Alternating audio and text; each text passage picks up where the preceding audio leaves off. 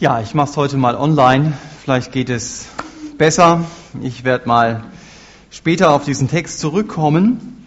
Zunächst mal, ich kann mich sehr gut an ein Spiel erinnern, das wir mal auf einem missionarischen Sommereinsatz gespielt haben mit anderen Teilnehmern zusammen. Damals hatten wir schon das Vorrecht, wahrscheinlich hat man heute im Rahmen der Assessment-Spiele eher das Vorrecht, solche Spiele durchführen zu können. Also wir hatten auf jeden Fall zwei Gruppen und es ging um Schnelligkeit. Welche Gruppe schafft es zuerst, alle Teilnehmer zu einem bestimmten Punkt zu bringen? Und dieser Punkt, der lag in einem ziemlich unwegsamen Gelände. Das an sich war ja noch nicht so dramatisch. Das Interessante daran war, dass bis auf eine Ausnahme alle Gruppenteilnehmer eine Einschränkung hatten. Also einem wurde zum Beispiel gesagt, du kannst nicht gehen. Ist ein bisschen schwierig, dann zu diesem Punkt zu kommen. Dem anderen wurden die Augen verbunden, der konnte eben nicht sehen. Und dann gab es einen, der konnte nicht hören und was weiß ich, ob es fühlen, schmecken oder was weiß ich da in der Richtung gab. Und dann kam es zum Startschuss. Welche Gruppe ist schneller? Und das naheliegendste war natürlich, dass der Mitspieler, der kein Handicap hatte, denjenigen, der nicht laufen kann, zu diesem Punkt trägt, dann zurückkommt, jemand anders nimmt und ihn auch zu diesem Punkt bringt, dann wieder zurückkommt und auch denjenigen zu dem Punkt bringt. Das ist so die natürliche Reaktion. Aber das, was die Leute, die mit uns dieses Spiel gespielt haben, eigentlich uns vermitteln wollten, war was? Was denkt ihr?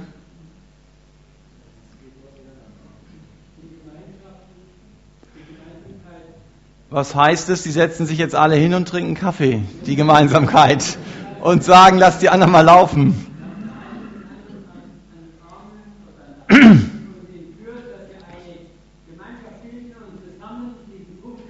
Genau dass der eine erkennt, ich bin allein überfordert, auch wenn ich keine Einschränkung habe. Und sie sollten herausbekommen, dass sie sich gegenseitig helfen. Dass zum Beispiel der Taubstumme den Blinden an die Hand nimmt. Ist ja gar kein Problem. Dass der Armamputierte immer noch eine Hand frei hat und mit demjenigen ohne Einschränkung den zu tragen, der nicht laufen kann.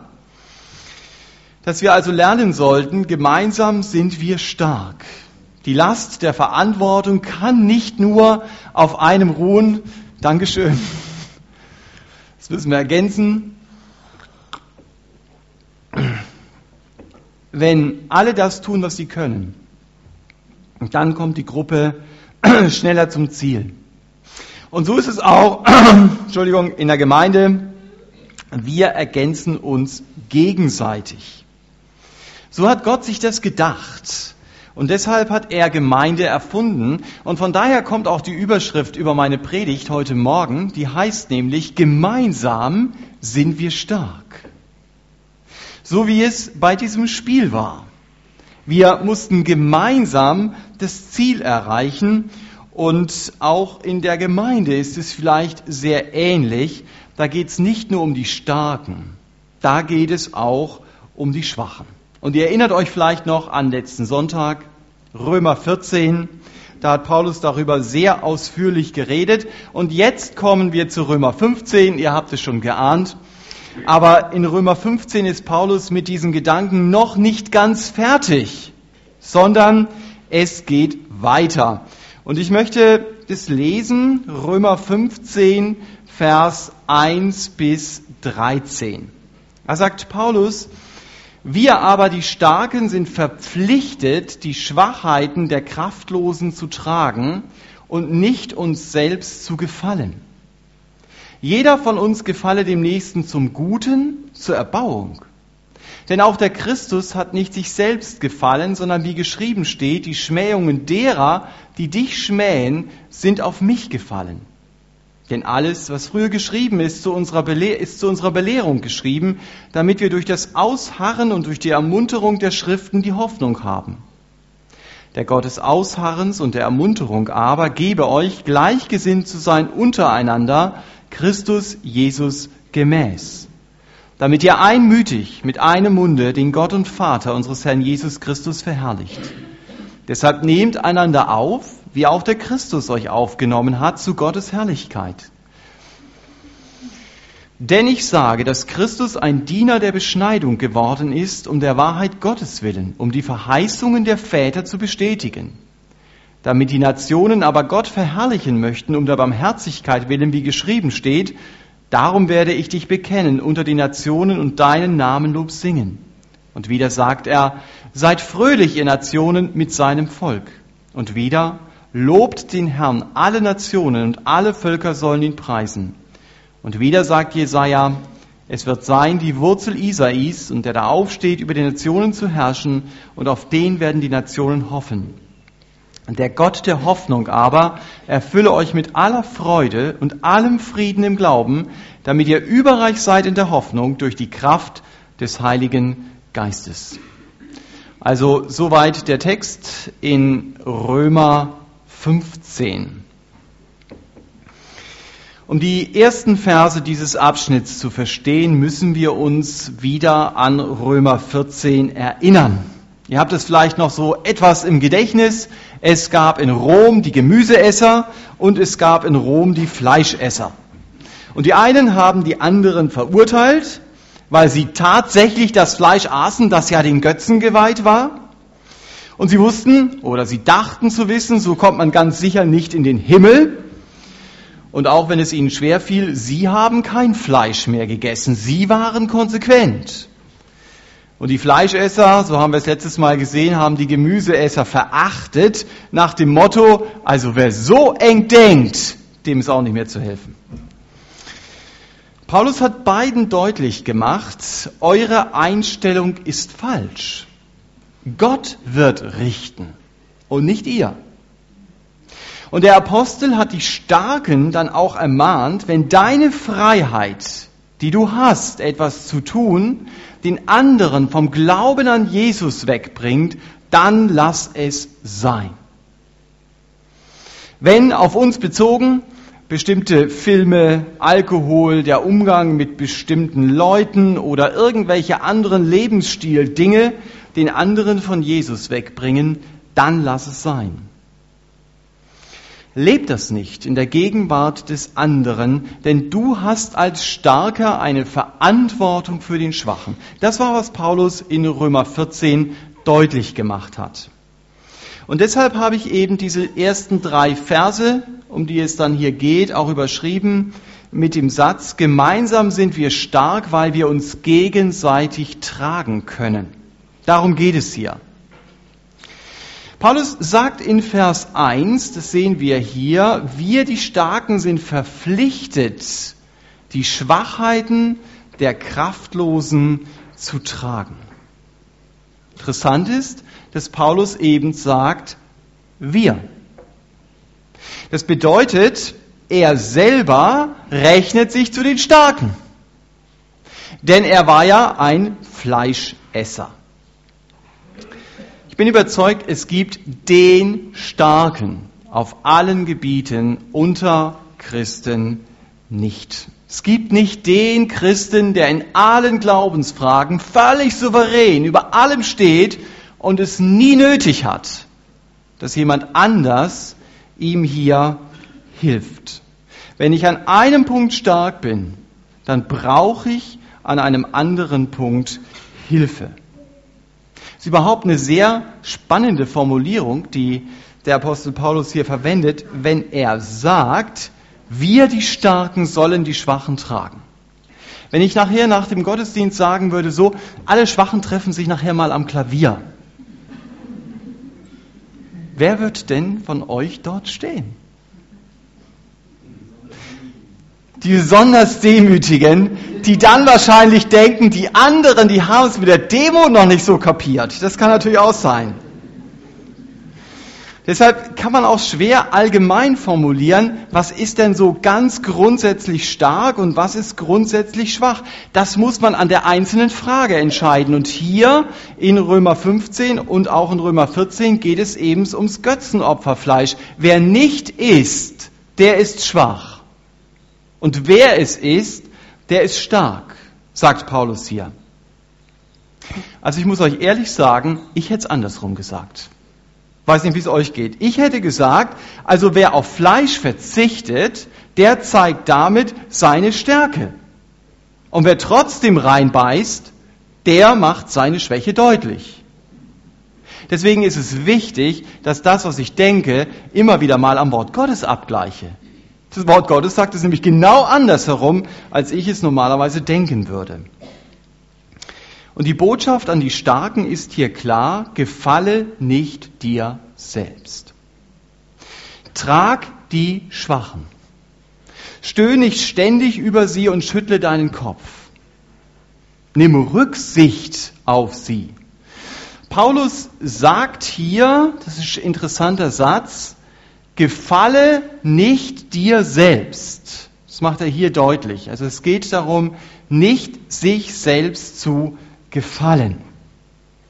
Denk nicht zuerst an dich selbst, sei dir bewusst, du hast Verantwortung für den anderen.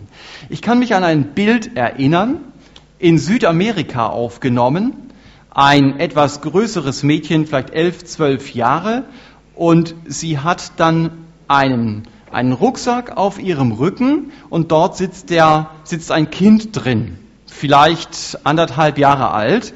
Und sie hat dann diesen Rucksack an ihrem Kopf mit einem Band festgemacht. Und wenn du das Bild siehst, dann wird dir schon klar, wow, das ist anstrengend. Also dann dieses Band am Kopf zu haben und das ganze Kind hängt da hinten drin und eigentlich ist dieses Mädchen noch gar nicht so groß. Und da steht ein interessanter Satz drunter, der genau das trifft, was hier Römer 15 sagt. Da steht drunter, ich trage keine Last, ich trage meinen Bruder. Und darum geht es hier. Das versucht Paulus in 1. Korinther 15, in Römer 15 deutlich zu machen. Und für die Gemeinde, für jede Gemeinde, auch für uns ist es ein gutes Zeichen, wenn es uns wichtig ist, Schwache zu tragen. Wenn wir uns von Vers 2 motivieren lassen, jeder von uns gefalle dem Nächsten zur Guten, zur Erbauung. Also es geht nicht darum, den anderen im Glauben auszubremsen, sondern ihn zu motivieren, bei Jesus dran zu bleiben. Ihn zu motivieren, ihn in seiner Beziehung zu Jesus zu stärken. Und diese Einstellung, den Schwachen mitzunehmen, ihm immer wieder Mut zu machen, dass er den Kopf nicht hängen lässt, dass er die Flinte nicht ins Korn wirft, diese Einstellung lernen wir von niemand anderes als vom Herrn Jesus selbst. Das ist das, was ich jetzt gelb unterstrichen habe. Hier lesen wir, Christus hat nicht sich selbst gefallen. Er hat nicht für sich selbst gelebt. Paulus macht das durch ein Zitat deutlich, und zwar durch dieses Zitat, wenn er sagt, die Schmähungen derer, die dich schmähen, sind auf mich gefallen. Das bedeutet, wenn Leute Gott geschmäht haben, dann hat der Herr Jesus das ganz persönlich für sich selber genommen. Er hat es sich zu Herzen genommen. Und Gottes Auftrag an mich ist, die Schwachheiten der Kraftlosen zu tragen. Wenn Schwache an die Seite gedrückt werden, zu sagen, das trifft mich jetzt persönlich. Ich möchte hier mittragen. Gemeinsam sind wir stark, weil wir uns gegenseitig tragen können. Gott hat mir meine Kraft, vielleicht etwas souveräner mit manchen Glaubensfragen umgehen zu können, nicht geschenkt, dass ich dastehe und über andere den Kopf schüttle. Er hat mir die Fähigkeit gegeben, um ihm oder ihr in anderen Bereichen zu helfen, wo sie vielleicht oder er von seinem schwachen Gewissen festgehalten wird. Und wenn du so ein schwaches Gewissen hast, dann solltest du auch wissen, das kannst du nicht ausziehen wie eine Jacke. Das ist ein Prozess. Der geht relativ langsam, dass ich vielleicht auch souveräner mit manchen Fragen umgehen kann, und es ist hilfreich, dass ich jemanden an meiner Seite habe, der vielleicht ein belastbares, belastbareres Gewissen hat.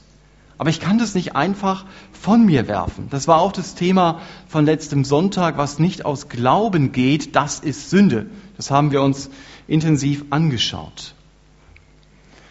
Es gibt hierzu aber auch ein ganz spannendes Thema. Das ist nämlich das, man nennt es das Diktat der Schwachen.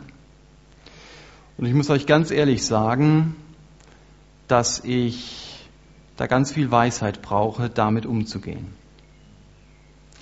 Wenn nämlich jemand vielleicht ein schwaches Gewissen hat, vielleicht auch nicht, aber dann sagt, ich habe ein schwaches Gewissen und weil ich das habe, deshalb hast du als Starker genau das zu tun, was ich sage. Ja, ich denke zum Beispiel ganz aktuell an eine Situation in einer Gemeinde, sogar im Leitungskreis, wo einer der Brüder im Leitungskreis sagt, es ist mir ein Anstoß, dass die Gemeinde eine Internetseite hat. Ich will, dass diese Internetseite abgeschaltet wird. Wie gehe ich damit um? Muss das jetzt eine ganze Gemeinde tun, weil jemand, der wahrscheinlich beruflich damit sowieso zu tun hat, nur nicht privat, weil es vom Übel ist, äh, das von einer Gemeinde fordert und sogar in der Leitung der Gemeinde sitzt. Ich denke an eine Hausversammlung, in der es üblich war, nach dem Gottesdienst zusammen zu essen. Und plötzlich meint eine Frau, ich habe es vom Herrn selbst gezeigt bekommen, dass das, was ihr tut, Schlemmen ist. Und deswegen sitzen die anderen am Tisch und essen und sie sitzt, weil sie dem Herrn treu ist, in einem Zimmer nebenan und wartet so lange, bis das Essen vorbei ist. Sollen jetzt alle anderen diese Praxis aufgeben, weil der Herr hier eine neue Erkenntnis geschenkt hat? Oder ich spreche mit einem Christen, der sagt, also ich habe meinen Führerschein zurückgegeben. Denn die Bibel sagt, du sollst nicht morden. Und jedes Mal, wenn ich in ein Auto steige, dann bin ich in der potenziellen Gefahr, jemanden zu überfahren, ihn also zu ermorden. Deswegen habe ich meinen Führerschein zurückgegeben. Warum hast du deinen eigentlich noch? Ja, das sind spannende Fragen. Was heißt es in solchen Situationen, die Schwachheiten der Kraftlosen zu tragen? Da wird es ja dann ganz aktuell. Ich muss euch sagen, ich finde es gar nicht so einfach persönlich versuche immer zu verstehen, warum denkt der andere so. Und oft wird mir auch ziemlich schnell klar, hier ist eine Diskussion überhaupt nicht zielführend. Ich werde jemanden davon nicht überzeugen können, dass es vielleicht nicht so ist, wie er denkt. Und deswegen kann ich nur dafür beten, dass Gott selber das Herz aufschließt und dass er vielleicht ein Stück weit versteht, dass es seine persönliche Meinung ist, die er aber nicht einfach an andere übertragen kann. Aber ich glaube, ich muss auch deutlich machen, in solchen Situationen, ich werde mich dem Druck nicht einfach beugen. Und trotzdem ist es wichtig, in so einer Situation zu erspüren, bringt es den anderen vom Glauben weg? Und dann muss ich wahrscheinlich mit ihm darüber reden, was ist die Grundlage deines Glaubens? Worauf baust du deinen Glauben auf, dass das für dich so wichtig ist? Oder er hat einfach eine Geschichte, die damit zu tun hat. Ich glaube, wichtig ist hier im Gespräch miteinander zu bleiben. Aber für eine Gemeinde als solches finde ich sehr wichtig, dass Starke und Schwache in einem guten Miteinander unterwegs sind. Das hält nämlich das Gemeindeschiff auf einem guten Kurs. Weil nämlich die Fragen der Schwachen, wo die Starken denken, oh Mann, müssen wir uns jetzt darüber unterhalten, wo diese Fragen helfen, nicht zu leichtfertig mit manchen Dingen umzugehen, sondern vielleicht zweimal nachzudenken. Und wenn man dann trotzdem zur gleichen Entscheidung kommt, ist es ja in Ordnung. Aber nicht zu schnell einfach Entscheidungen zu treffen. Da sind Schwache in einer Gemeinde sehr, sehr wichtig. In unserem Text dreht es sich ja in erster Linie, das haben wir verstanden, um Lebensstilfragen. Aber schwach zu sein kann auch heißen, mit anderen Begrenzungen leben zu müssen. Mit Ängsten kannst du nicht einfach abschütteln. Mit äh, körperlichen Einschränkungen zum Beispiel. Mit einer sehr begrenzten Kraft. Und hier gilt vor allen Dingen dieses Wort, lass dir an meiner Gnade genügen, denn meine Kraft ist in den Schwachen mächtig. Gott will sich durch die Schwachheit in erster Linie groß machen. Wenn ich schwach bin, dann weiß ich mich abhängiger vom Herrn Jesus. Dann brauche ich viel mehr Gebet und dann weiß ich auch, das, was ich jetzt tun konnte, konnte ich nicht tun, weil ich so stark bin, sondern ich konnte es tun, weil Gott mir die Kraft dazu geschenkt hat. Und wenn ihr in die Missionsgeschichte hineinschaut, in die Kirchengeschichte, werdet ihr sehen, dass Gott viele Menschen gebraucht hat, die ganz starke Einschränkungen hatten. Wo wir sagen würden, das waren Leute, die waren schwach. Das ist für Gott kein Hindernis. Wenn du meinst, hey, ich habe eine Grenze, eine Einschränkung, Gott kann nicht durch mich wirken, das ist Quatsch. Natürlich kann Gott durch dich wirken. Diese Grenze wird ihn nicht aufhalten. Und wenn er dir manchmal fürs Reich Gottes eine andere Gabe gibt, als eigentlich dein Charakter oder deine Gaben sind. Mir sagte letztens jemand, ich kann mir fast nichts merken. Das ist so, ja, muss ich alles Mögliche aufschreiben. Aber wenn es darum geht, Bibelverse auswendig zu lernen, das ist alles drin. Das braucht er auch für das, was er tut. Also, wo Gott manchmal meine engen Grenzen sprengt. In unserer Gesellschaft geht es um höher, schneller, weiter. Das ist, womit wir uns beschäftigen. Aber Gott gibt den Schwachen einen ganz festen Platz in seiner Gemeinde. Und deshalb trage die Einschränkungen der Schwachen. Steht hier. Der Christus hat nicht sich selber gefallen. Lass sie nicht alleine. Tröste sie in ihren schweren Stunden. Oft kannst du nicht wirklich helfen, du kannst einfach nur da sein. Und selbst das ist sehr wichtig. Der Jesus sagt, wenn ihr Kranke und Fremdlinge besucht habt, dann habt ihr mich besucht. Also hier steht nicht, wenn du nach Berlin ins Bundeskanzleramt fährst, dann triffst du dort eine Frau, der habe ich die Macht gegeben. Ja, das kann man natürlich auch sagen. Oder wenn du beim Daimler, beim Zetsche zum Kaffee trinken eingeladen bist, dann hast du mit jemandem gesprochen, dem ich einfach diese Stelle gegeben habe. In diesen Ebenen spielt der Herr Jesus gar nicht. Er sagt, wenn du Kranke und Fremdlinge besuchst, dann hast du mich besucht. Schwache haben einen ganz entscheidenden Platz in der Gemeinde Jesu. Und es ist dem Herrn Jesus sehr wichtig, Schwache zu tragen. Und deshalb sollte es mir auch wichtig sein. Gemeinsam sind wir stark, weil wir uns gegenseitig tragen können. Das ist unser Auftrag. Aber es geht hier nicht nur um einen sozialen Auftrag, dass ich sage, gut, ich habe verstanden, es ist ein sozialer Auftrag. In der Gemeinde Jesu geht es um viel mehr. Paulus beginnt hier ab Vers 4 darüber zu reden. Ich habe diese nächsten Verse hier überschrieben mit dem Satz, gemeinsam sind wir stark, weil Jesus unsere Mitte ist. Gemeinsam sind wir stark, weil Jesus unsere Mitte ist. Es geht also nicht nur darum, wir haben hier eine gleiche Ausrichtung. Die Frage ist, worauf bin ich denn ausgerichtet? Was ist denn mein Zielpunkt?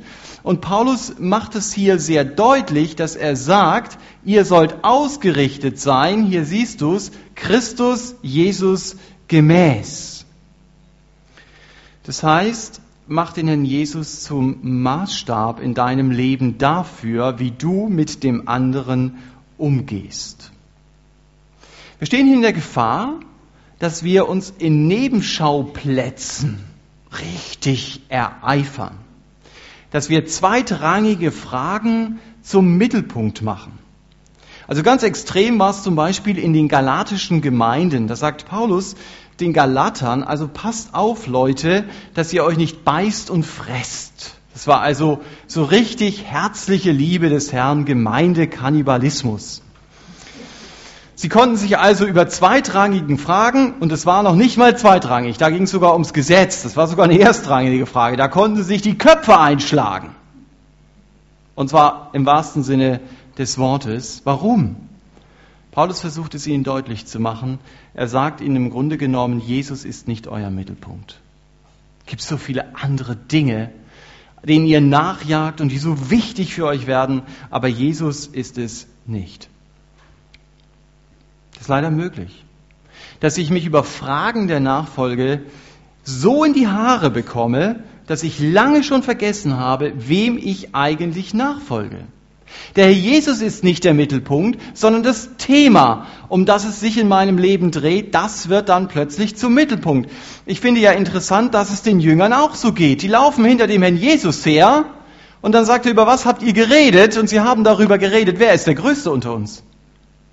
Und sie haben vergessen, dass vor ihnen, zwei Meter vor ihnen, einer läuft, der auf diese Erde gekommen ist, um alles herzugeben, um Liebe zu leben, die haben sie überhaupt nicht im Blick. Sie haben nur sich selber im Blick und sie diskutieren über diese Frage, wer ist der Größte? Deswegen macht dir das immer wieder bewusst, wem du eigentlich nachfolgst, wer da vor dir herläuft. Und das versucht Paulus den Römern hier deutlich zu machen. Ihr sollt Christus Jesus gemäß gesinnt sein. Und deswegen macht Jesus immer wieder zum Thema, auch in den Gesprächen untereinander. Es ist viel leichter, sich darüber zu unterhalten, interessanterweise, kann ich als Christ noch dieses oder jenes Buch lesen, als darüber zu sprechen, sag mal, was ist dir eigentlich an Jesus wichtig?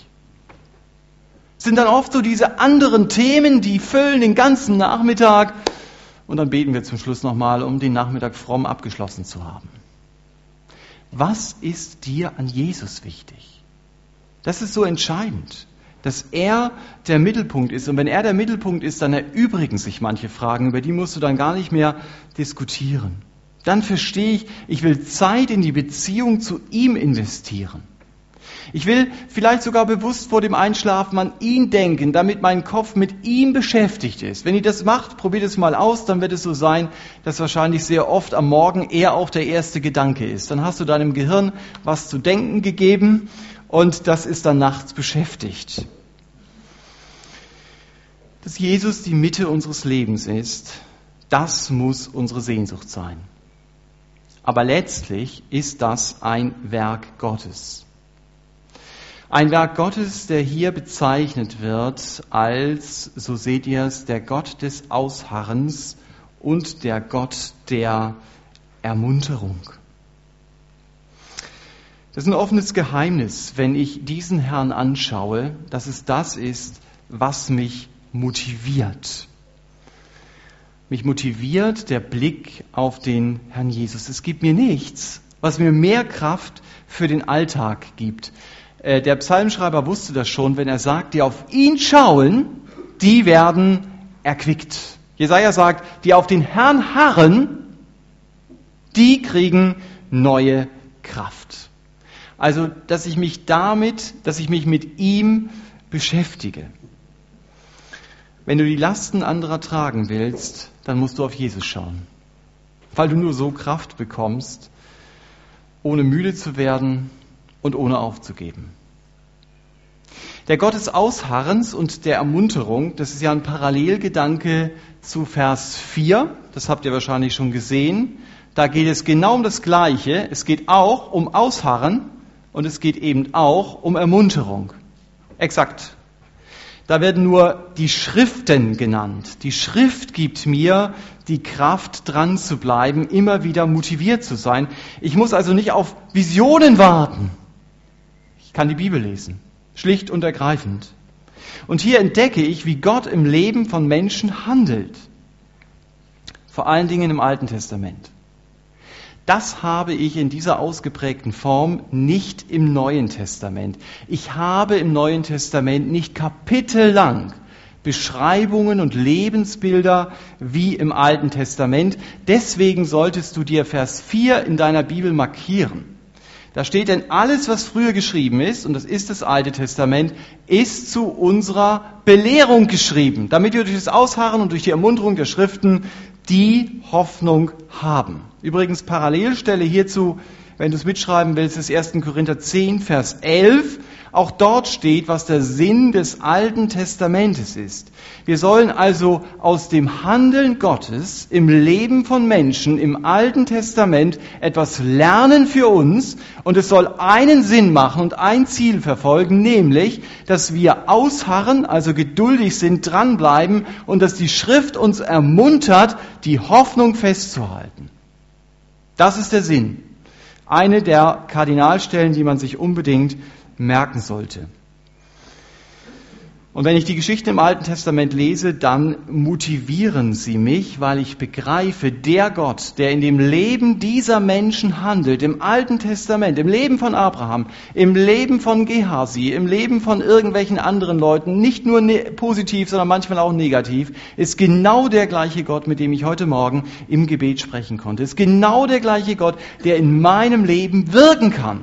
Das ist die Klammer zwischen dem Alten und dem Neuen Testament. Und ich weiß, wenn Gott in meinem Leben manches nicht tut, dann liegt es nicht an seiner Kraft. Dann hat es irgendwelche anderen Gründe. Aber wenn ich sehe, was er schon getan hat, wenn er ein ganzes Volk durchs Rote Meer führen kann, dann wird er es wohl auch schaffen, dass ich vielleicht eine bessere Note in meiner Arbeit schreibe, sofern ich gelernt habe. Also es ist genau der gleiche Gott. Es soll mich motivieren vom Alten Testament her. Und das ist Gottes Ziel, dass wir als Gemeinde den Herrn Jesus in den Mittelpunkt stellen, dass wir ihn groß machen. Hier liest ihr das Ziel für uns hier in der Zuckerfabrik, damit wir mit einem Mund den Gott und Vater unseres Herrn Jesus Christus verherrlichen.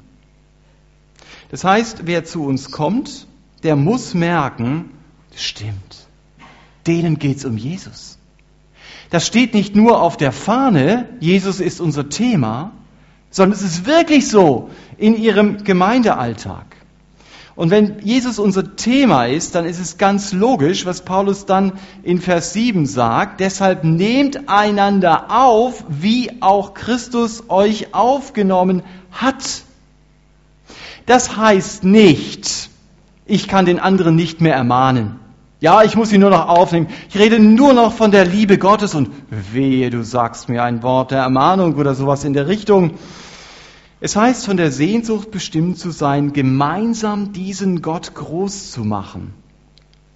Und das kann ich ganz praktisch tun, indem ich den anderen annehme, so wie er ist, so wie Jesus mich angenommen hat und doch da wo einfach Luft nach oben ist in seinem Leben, darf ich ihm sagen, hey, hier kannst du dich verändern. In meinem Kurs vorhin habe ich gesagt, Kritik nimmt keiner so gerne an, aber eigentlich ist Kritik kostenlose Lebensberatung. Andere Leute gehen zum Psychiater, zahlen dafür ziemlich viel Geld, um einen Life-Coach zu bekommen und in der Gemeinde kriegst du es umsonst, dass jemand die Bibel aufschlägt und sagt, hey, Gott sagt in diesem Wort, denk einfach mal drüber nach, ist es okay, wie du lebst? Nehmt einander auf. Das bedeutet nicht, dass jeder in der Gemeinde sich gleich sympathisch ist. Ich weiß nicht, ob alle Leute in der Gemeinde dir gleich sympathisch sind. Das ist ja das Spannende in der Gemeinde, dass ich mit Leuten zusammensitze, würde ich im wirklichen Leben nie zusammensitzen, ja? Ich muss auch mit dem anderen nicht unbedingt in Urlaub fahren. Aber ich muss den anderen als meinen Bruder und meine Schwester annehmen. Und die kann ich mir nicht aussuchen. Und die anderen hätten mich ganz sicher auch nicht auf ihre Wunschliste gesetzt. Aber wir dürfen gemeinsam vorwärts gehen. Nehmt einander auf, wie auch der Christus euch aufgenommen hat. Davon redet er hier. Das kann man und muss man natürlich zunächst mal persönlich verstehen. Du kannst hier den Max Mustermann, den du immer hast, wenn du so eine Sache kaufst mit deinem Ausweis da drinstehen, einsetzen, ja. Also Max Mustermann soll den anderen aufnehmen, die Frau Mustermann oder was weiß ich, wie Christus uns aufgenommen hat. Das kann man so sagen, persönlich. Aber man kann das natürlich auch heilsgeschichtlich verstehen. Und ich glaube, dass Paulus diesem Gedanken hier stärker nachgeht. Und deswegen habe ich zum Schluss die letzten Verse überschrieben mit dem Satz, gemeinsam sind wir stark, weil die Freude über Gott unser Leben bestimmt. Wir haben hier zwei grundsätzliche Linien, die Paulus zeichnet, zwei grundsätzliche Linien, die wir eigentlich in der ganzen Bibel haben. Gott hat sich ein irdisches Volk erwählt, nämlich das Volk Israel und er hat sich seine Gemeinde erwählt. Und wir lesen das ja hier in Vers 8, ihr seht es, Christus ist ein Diener der Beschneidung geworden, also der Juden, um was zu tun? Die Verheißung der Väter zu bestätigen. Das heißt, er ist in sein Eigentum hineingekommen, aber sie haben ihn nicht angenommen, klärt Johannes uns in seinem Evangelium auf. Einer der ganz zentralen Texte der Erwählung lesen wir, wenn du es mitschreiben willst, in 5. Mose 7 ab Vers 6. Ich fasse diesen Vers zusammen, 5. Mose 7 ab Vers 6. Da steht Israel, ich habe dich zum Volk meines Eigentums erwählt. Nicht, weil du mehr wärest als die anderen Völker, sondern wegen meiner Liebe, und dann ganz interessanter Satz, wegen des Eides, den ich deinen Vätern geschworen habe, ist der parallele Gedanke zu Römer 15. Ja, hier sagt Paulus, es geht darum, die Verheißungen der Väter zu bestätigen. Israel ist immer noch Gottes Volk. Gott handelt immer noch mit diesem Volk. Er handelt aber auch mit der Gemeinde. Und wir wissen, auch eine Stelle, die man sich mitschreiben kann, die ziemlich zentral ist, auf, aus Epheser 3, Vers 5 bis 6, dass wir die Nationen, sagt Paulus dort, Miterben am gleichen Leib sind. Und Paulus sagt, ich bin der Erste, der das erkannt hat. Kein Prophet des Alten Testamentes hat das von Gott offenbart bekommen. Ich bin der Erste. Epheser 3, Vers 5 bis 6. Also, dass nicht nur Israel hier eine Rolle spielt, sondern auch die Gemeinde. Und dann belegt Paulus diesen Gedanken mit vier Zitaten aus dem Alten Testament. Und äh, diese Zitate aus dem Alten Testament, die schäumen vor Freude nur so über. Also wenn du das hier so siehst, ich will deinem Namen Lob singen. Seid fröhlich, ihr Nationen in Stuttgart, ja, das sind wir. Dann lobt den Herrn alle Nationen. Also er versucht jetzt aus dem Alten Testament zu zeigen, dass Gott von vornherein die Nationen im Blick hatte, dass es nicht so ist, dass Gott nur Israel im Blick hatte. Und er verbindet es hier eben mit Worten wie loben, fröhlich sein, preisen. Ähm, hier sagt er sogar, auf ihn werden die Nationen hoffen. So versucht er aus dem Alten Testament das zu untermauern, was er hier sagt. Das heißt, mit Jesus hast du eine Hoffnung, die es sonst nirgendwo auf dieser Welt gibt. Und diese Freude über diesen Gott, die darf auch unser Leben persönlich und unser Leben als Gemeinde bestimmen. Auch wenn es schwere Situationen gibt, und die wird es geben, dann weiß ich dennoch, dass ich von ihm diesen Geist bekommen habe, dass Paulus sagt, halte fest an der Hoffnung durch die Kraft des Heiligen Geistes. Und er sagt, der Gott der Hoffnung erfülle euch mit aller Freude und Frieden. Das kannst du selber nicht machen. Aber das ist sein Gebet. Dass er sagt, dieser Gott soll dein Leben erfüllen, auch wenn es schwere Situationen gibt, Du musst in deiner Depression nicht untergehen. Du kannst dich gegenseitig daran erinnern, der Gott der Hoffnung kann dich mit Freude und mit Frieden erfüllen. Auch wenn die äußere Situation sehr bescheiden ist, die Freude an diesem barmherzigen Gott, so hat er es ja am Anfang beschrieben, kann niemand mir nehmen. Und deswegen möchte ich dir zum Schluss sagen, lass dir diese Freude nicht rauben. Erinnere dich daran, gemeinsam sind wir stark, weil die Freude über diesen Gott mein Leben bestimmt. Und diese Freude wird gespeist von einer Kraft, die nur Christen kennen, durch die Kraft des Heiligen Geistes. Amen. Ich möchte noch beten. Herr Jesus, wir wollen dir Danke sagen, dass du durch Texte wie diesen Paulus benutzt, um uns einmal zu ermahnen, nicht bei zweitrangigen Fragen stehen zu bleiben, uns aber auch zu helfen, nicht nur in einer Vermeidungshaltung zu stehen, sondern zu begreifen, es geht um dich. Es geht darum, dass du die Mitte bist.